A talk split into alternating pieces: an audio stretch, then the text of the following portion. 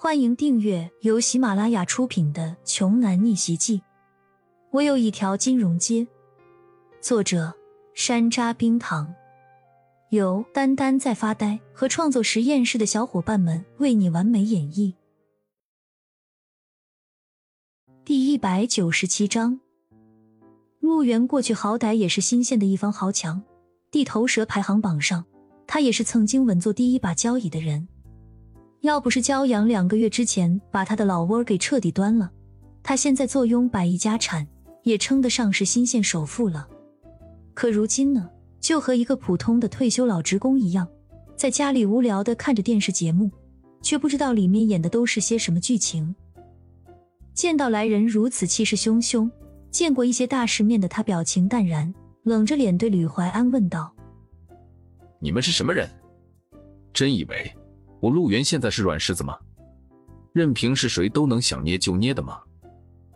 吕怀安从下了车，直到走进陆源的家里，就一直依旧是用丝巾捂着口鼻，仿佛新鲜这里的空气特别脏一样。他满脸嫌弃和鄙夷的回答：“聒噪！你在我吕家人的面前，连软柿子都算不上，你有什么资格跟我大呼小叫的呀？”随着吕怀安的话音落下。几个身体魁梧的黑衣男人硬生生的就把稳坐在沙发里的陆源直接拉拽了起来，顺势便按倒在地上，并且让他保持住双膝跪地的姿势。吕家，你是鲁州吕家的人，你们突然出现在我们新县这种小地方，要干什么？其实刚刚陆源一听吕家的名号，顿时也就没了脾气。吕氏家族那可是和林家齐名的大势力，可是。陆源压根儿就不记得自己这些年里曾经得罪过吕家的什么人呢？看出来陆源的疑惑，吕怀安简单的随口解释了一句：“没什么，就是想找你做我们的向导。我需要找一个信教的小子，他原来是住在焦家村的。”焦这个字可谓是陆源的噩梦，只要一听到就会浑身打哆嗦。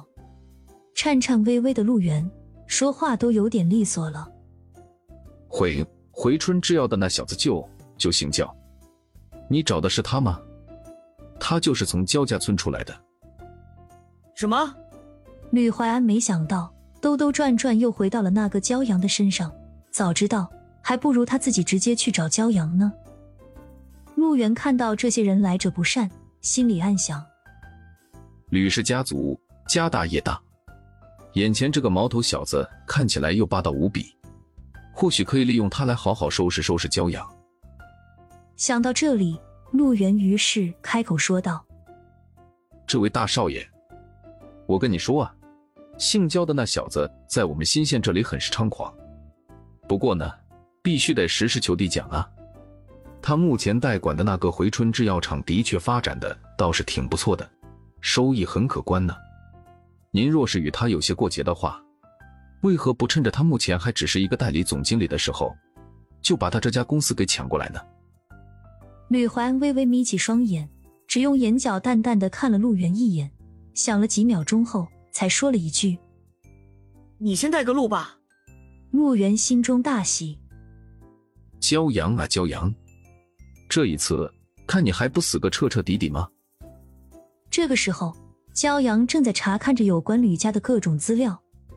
他在考虑自己是否应该主动去拜访一下那个未曾谋面的吕家外公。负责门卫的保安队长又传来信息，向骄阳报告说，陆远领着一批凶悍的黑衣人杀向了工厂这边。在那些人当中，还有一位看起来样貌很好、气质不凡的阔少公子哥。怎么又是陆源？看来这两个月他还没有反省彻底啊。骄阳让所有门卫不要阻拦那些人，而是要带着他们到自己的办公室来。不一会儿，陆源带着吕怀安二人便来到了骄阳所在的办公室。一进门，陆源便嚣张地说：“骄阳，这可是吕家的大少爷，你还不立刻滚过来，鞠躬行礼？”说完这句话，陆源激动简直就要哭了。终于。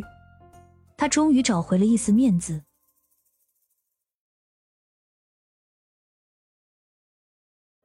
本集播讲完毕，想听更多精彩内容，欢迎关注“丹丹在发呆”。